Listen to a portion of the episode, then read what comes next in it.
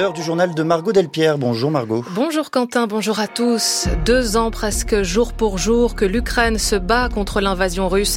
Témoignage à suivre d'une veuve de soldats. Certains en Ukraine trouvent leur compensation financière trop élevée. Les difficultés se poursuivent pour l'économie allemande. Le gouvernement abaisse sa prévision de croissance pour 2024. Explication à suivre. Christophe Léribaud va prendre la tête du château de Versailles, haut lieu historique et touristique en remplacement de Catherine Pégard. Il a été nommé hier par Emmanuel Macron. Et à 8h15, dans son billet politique, Stéphane Robert reviendra sur les élections européennes. C'est dans trois mois et demi. Le camp présidentiel n'a toujours pas de tête de liste et les sondages donnent le RN largement en tête. Elle était une figure emblématique du cinéma français, souligne l'Académie des Césars. Micheline Prel est morte hier à 101 ans, deux jours avant la 49e cérémonie et 20 ans après son César d'honneur. L'actrice, au générique de 123 films, a tourné avec Jacques Demy, Joseph Lozé ou encore Jacques Rivette. On se souviendra notamment de son rôle dans Le Diable au corps, femme de théâtre mais aussi chanteuse. Son portrait signé Éric Chavroux. Pour bien vivre, il faut être curieux, disait celle qui a tourné avec les plus grands et fut révélée dès son adolescence par l'Autrichien Pabst. Abel Gans aussi dans Les Paradis perdus, sorti en 1940. Rêve d'amour,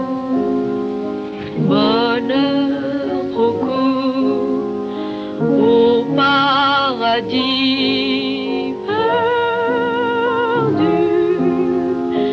François Truffaut y verra plus tard d'ailleurs tout simplement la plus grande actrice au monde.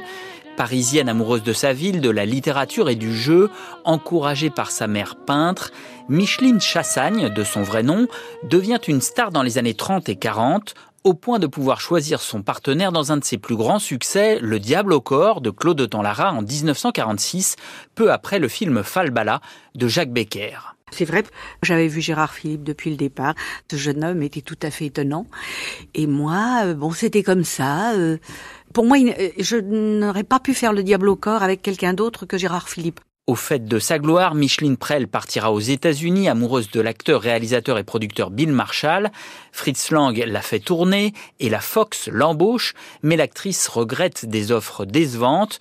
À son retour en France, on ne veut plus d'elle et elle peinera à retrouver son aura, malgré des films de Guitry et plus tard de Jacques Demy, comme Podane. Son enthousiasme, le goût du septième art et les jeunes cinéastes la sauveront, confiait-elle en 1991 à Michel Simon sur nos ondes. Moi j'aime la caméra. Elle est extrêmement présente et c'est mon public. Je joue avec comme ça. Et moi, dans le fond, si les, les jeunes metteurs en scène, les jeunes auteurs n'existaient pas, venaient pas à moi, et si je ne faisais pas leur film, moi, j'existerais plus du tout. Et j'existe vraiment avec eux parce que on, il y a une rencontre là, et moi, dans le fond, c'est une continuation comme au début. Et ça, j'aime ça. Micheline Prel a aussi brillé au théâtre dès les années 40, de Marcel Achard à Eric Emmanuel Schmitt, en passant par Feydeau et la télévision et une série la font entrer dans tous les foyers juste avant mai 68. Elle virevolte en Ève Lagarde, parisienne qui élève ses deux enfants avec son mari Daniel Gélin. Les Saintes Chéries et leur générique deviennent cultes. Allons Alors ne sonnez pas comme ça, voyons, en profiter Profitons des vacances pour parfaire sa culture. César d'honneur pour l'ensemble de sa carrière en 2004. Micheline Prel avait même inspiré un personnage à Raymond Queneau avant qu'ils ne deviennent amis.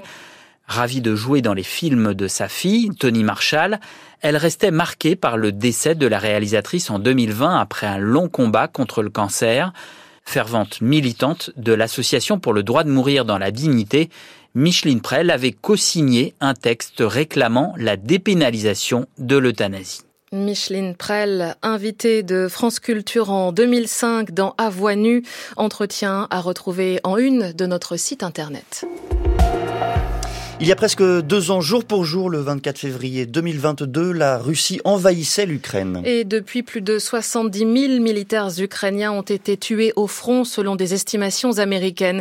Kiev n'a jamais donné de chiffres officiels. Certains corps sont récupérés, d'autres non. Pour les veuves de soldats, au-delà du deuil, il leur faut affronter une partie de la société ukrainienne qui trouve que les compensations financières qu'elles reçoivent sont trop élevées. Témoignage recueilli en Ukraine par Vanessa Descoureaux. C'était le 8 septembre de l'année dernière. Dans la soirée, le mari d'Olena a été tué par un tir de mortier. Volodymyr allait avoir 40 ans le mois suivant. Quelques heures auparavant, le couple échangeait encore des messages. Je lui ai écrit je peux t'appeler une minute pour entendre ta voix Je n'ai pas eu le temps de te dire je t'aime. Et il me répond, moi aussi je t'aime. Volodymyr part ensuite au combat. Puis c'est le silence, le choc deux jours plus tard, quand un officier vient chez Olena lire mécaniquement un document officiel. Je lis des histoires de femmes qui n'ont pas pu enterrer leur mari. Moi, j'ai vu son cadavre. Sinon, je ne le croirais toujours pas. Lors des obsèques, Olena apprend que les veuves de guerre peuvent toucher une compensation financière. Rien ne me le ramènera. Environ 360 000 euros, c'est une fortune dans un pays où le revenu moyen est de 365 euros. Je n'ai rien reçu pour le moment. Tout ce que je veux, c'est de faire construire un beau monument sur sa tombe. Je ne parle à personne de cet argent. Le montant très élevé de ces compensations financières suscite des polémiques. Pour les soldats morts sur le front avant 2022, leurs veuves ont touché 25 fois moins d'argent. Vanessa Descoureaux avec euh, Gilles Gallinaro et Yachar Fazilov. Hier, l'Union européenne a décidé d'un 13e paquet de sanctions contre la Russie depuis le début de la guerre. Elle vise Moscou à travers euh, notamment des firmes chinoises. Huit personnes ont été blessées dans une attaque en Cisjordanie selon la police israélienne qui l'annonce ce matin. Trois hommes armés ont ouvert le feu sur des véhicules près d'une colonie, affirment les autorités. Deux ont été neutralisés sur place. Le gouvernement allemand baisse fortement sa prévision de croissance. Il n'anticipe plus qu'une hausse de 0,2% du produit intérieur brut cette année. Confronté à des exportations à l'arrêt, au prix élevé de l'énergie, l'Allemagne ne trouve pas les clés pour sortir de la crise. Au point qu'après être entrée en récession l'an passé, la locomotive économique européenne risque de se retrouver en queue de peloton des pays de la zone euro. Sébastien Baer. Les prévisions de l'automne étaient encore optimistes. Le gouvernement anticipait alors une croissance de 1,3%. Mais les difficultés ont continué à s'accumuler pour l'économie allemande. Depuis la guerre en Ukraine, le gaz russe, bon marché, n'arrive plus en Allemagne, ce qui maintient les prix de l'énergie à un niveau élevé. Très dépendant des exportations, le pays souffre aussi de l'affaiblissement du commerce international. Fleuron de l'économie allemande, l'industrie qui représente 20% du PIB, n'est pas parvenue à retrouver son niveau d'avant la crise du Covid.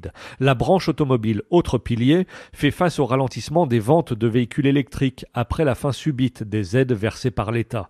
Le secteur de la chimie vient lui d'essuyer une baisse de production de 8% l'an passé et les géants, BASF et Bayer notamment, ont lancé un appel à l'aide aux dirigeants européens. Le gouvernement s'accorde sur le constat et décrit une situation catastrophique, mais s'oppose sur le remède à apporter. Le ministre libéral des Finances propose des suppressions de taxes et moins de bureaucratie, quand son homologue de l'économie plaide pour la création d'un fonds spécial pour stimuler les investissements. Ces difficultés minent la coalition et mettent en péril l'avenir des trois partis du gouvernement en chute libre dans les sondages. Sébastien Baer à Berlin. Il manque 400 milliards d'euros en Europe par an pour atteindre nos objectifs climatiques. C'est le résultat de la dernière étude sur le sujet menée par l'Institut pour l'économie du climat qui souligne que l'UE doit doubler ses efforts actuels. Ces rapports sur le déficit de financement se multiplient, mais un problème majeur demeure, la disponibilité des données. Les scientifiques continuent à éprouver des difficultés pour chiffrer à la fois les ambitions politiques et les investissements déjà réalisés L'Institut pour l'économie du climat a quantifié les besoins européens en investissement climatique en compilant littérature scientifique et rapports spécialisés. Le but, définir chaque année un montant à atteindre. Mais comme le rappelle Clara Calipel, co-autrice du rapport, des secteurs aussi cruciaux que l'industrie ou l'agriculture ont dû être exclus de l'analyse, faute de données ou d'une méthodologie adéquate l'industrie, c'est en effet, c'est comme c'est beaucoup des données sur les investissements qui sont via des entreprises privées, c'est assez difficile euh, de venir euh, précisément mesurer les investissements climat qu'ils font. Dans l'agriculture, en fait, il y a aussi tout un enjeu qui est plutôt dans le changement de mode de consommation qui ne sont pas captés par les investissements. Les scientifiques soulignent aussi le manque de clarté des objectifs européens. La Commission indique par exemple vouloir doubler le nombre de rénovations énergétiques, mais difficile de savoir quel type de travaux sont envisagés, sur quel bâtiment. Or, dans certaines industries comme l'énergie, mieux quantifier les besoins est un préalable pour agir politiquement. Sur les investissements dans les réseaux électriques. Ça, c'est quelque chose où l'Union européenne elle a un rôle à jouer, notamment sur les réseaux transfrontaliers, puisque sans euh, fonds de l'Union européenne, il n'y a pas de développement de réseaux transfrontaliers. Donc l'idée, c'est de dire, si on a une bonne image de ce qu'il faut faire, c'est là qu'on va pouvoir donner les réponses euh, politiques les plus adaptées euh, pour chacun des secteurs. L'une des pistes pour mieux appréhender les politiques climatiques, c'est justement d'établir des feuilles de route plus détaillées secteur par secteur. L'Union européenne s'est en tout cas emparée du sujet. Son conseil scientifique consultatif sur le climat, créé par la loi européenne sur le climat de 2021, appelait justement en janvier à réunir plus d'informations sur les investissements réalisés comme sur ceux requis. Valentin Gris. Et puis ce matin, le gouvernement français acte dans un décret des économies de 10 milliards d'euros annoncées après une révision en baisse de la prévision de croissance pour cette année, avec notamment 2 milliards d'euros de moins pour les programmes écologie, développement et mobilité durable. 8h11, la suite du journal Margot Delpierre. Des manifestants ont pénétré hier au siège de Lactalis, le géant de l'industrie laitière, avant d'être évacués. Ils étaient environ 200 à Laval, à l'appel de la Confédération paysanne pour réclamer une meilleure rémunération des éleveurs. D'ailleurs, pour ce faire, le gouvernement va présenter d'ici l'été un nouveau texte de loi pour renforcer le dispositif Egalim. L'exécutif continue de faire des annonces pour tenter d'apaiser la colère des agriculteurs avant l'ouverture du salon samedi à Paris. L'agriculture culture fait partie des intérêts fondamentaux de la nation, a expliqué hier le Premier ministre Gabriel Attal, au même titre que sa sécurité ou sa défense. Cela pourrait paraître anachronique, mais la bataille pour le RPR est lancée avec l'espoir de récupérer l'héritage du parti gaulliste. Le Rassemblement national, Renaissance, les Républicains, chacun se dit plus légitime que l'autre.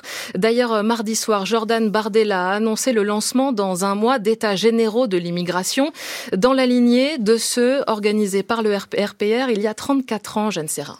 Le front de cette bataille s'est d'abord installé dans les Bouches-du-Rhône. En juin 2023, le député RN Franck Alizio a racheté le sigle RPR et son logo qui n'était plus exploité depuis la disparition du parti en 2002. Il crée alors son micro-parti du même nom, un moyen d'inscrire dans le marbre son héritage avec le parti gaulliste ce sont nos idées, ce sont nos, racines. Parce que moi, ma première carte, elle a été au RPR. Ce RPR qui était plutôt celui de Pasqua, de Seguin, de cette droite populaire, sociale, patriote, avant qu'il soit dissous pour créer l'UMP, qui a fini de, de, trahir les idées qui étaient celles du RPR à l'origine. Mais cette action suscite l'indignation de l'ex-LR, aujourd'hui membre de la majorité Renaud Muselier, président de la région PACA. Il y a une semaine, il lance son mouvement, le RPR mais cette fois-ci pour Rassemblement pour la région. Même reconquête, le parti d'Éric Zemmour a rejoint la bataille en déposant les statuts d'une association qu'ils ont appelée Rassemblement pour la reconstruction, RPR. Mais alors pourquoi cette bataille autour d'un parti mort et enterré? Eh bien parce que le RPR, c'est tout un symbole. En revendiquant l'affiliation, le RN vise à en tirer de la crédibilité, analyse Émilien Warvial, docteur en sciences politiques, spécialiste de la droite. Le RPR, il vient de manière un peu plus symbolique, quoi, y compris pour des, questions de dédiabilisation. On veut recréer cette droite du RPR avec tout ce que ça peut symboliser en termes de grandes valeurs gaullistes, de souverainisme. Si on veut séduire un électorat de droite traditionnel, eh ben ça peut être quelque chose d'intéressant de dire on est les vrais continuateurs de ça. Car c'est bien là le deuxième objectif de la manœuvre, asphyxier les républicains qui ont déjà du mal à exister entre la majorité macroniste et les partis d'extrême droite. La France reconnaissante vous accueille, a lancé hier soir Emmanuel Macron devant les cercueils de Missak et Méliné Manouchian. Le résistant fusillé il y a 80 ans sous l'occupation est entré au Panthéon avec à ses côtés son épouse. Hommage rendu aussi à ses compagnons d'armes également fusillés. Le château le plus visité au monde, Versailles, change de président. Christophe Léribaud, 60 ans, qui s'occupait jusque-là des musées d'Orsay, de l'Orangerie, a été nommé par Emmanuel Macron. Il succède à Catherine Pégard, qui semblait inamovible. Elle a été renouvelée trois fois à ce poste et c'est la fin de 12 ans de règne, Aurore Richard. Le règne de Catherine Pégard a été plus long que prévu. Nommée en 2011 par Nicolas Sarkozy, dont elle a été la conseillère, elle a été reconduite par François Hollande, puis par Emmanuel Macron.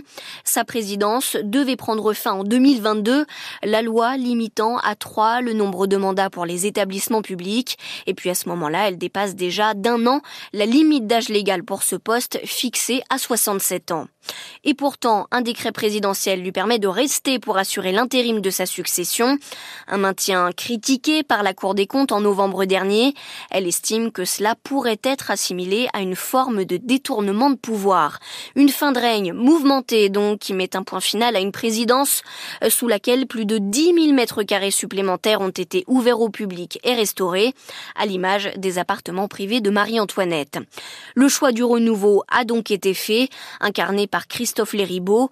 Cet historien de l'art a su réinventer le musée d'Orsay dont il a été nommé président en 2021 et y fait revenir le public. Près de 4 millions de visiteurs l'an dernier, un record historique, notamment grâce à l'exposition Van Gogh très plébiscitée. Auparavant, il a connu la même réussite à la tête du Petit Palais à Paris en misant sur la programmation d'œuvres moins connues.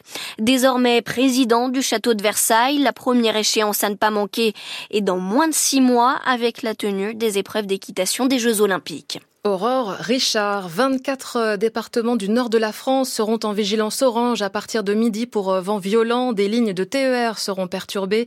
Les Deux-Sèvres et la Vendée sont aussi en orange mais pour euh, pluie inondation. Un temps agité donc. 9 degrés à Cherbourg cet après-midi, 13 à Paris et Lyon jusqu'à 15 à Marseille.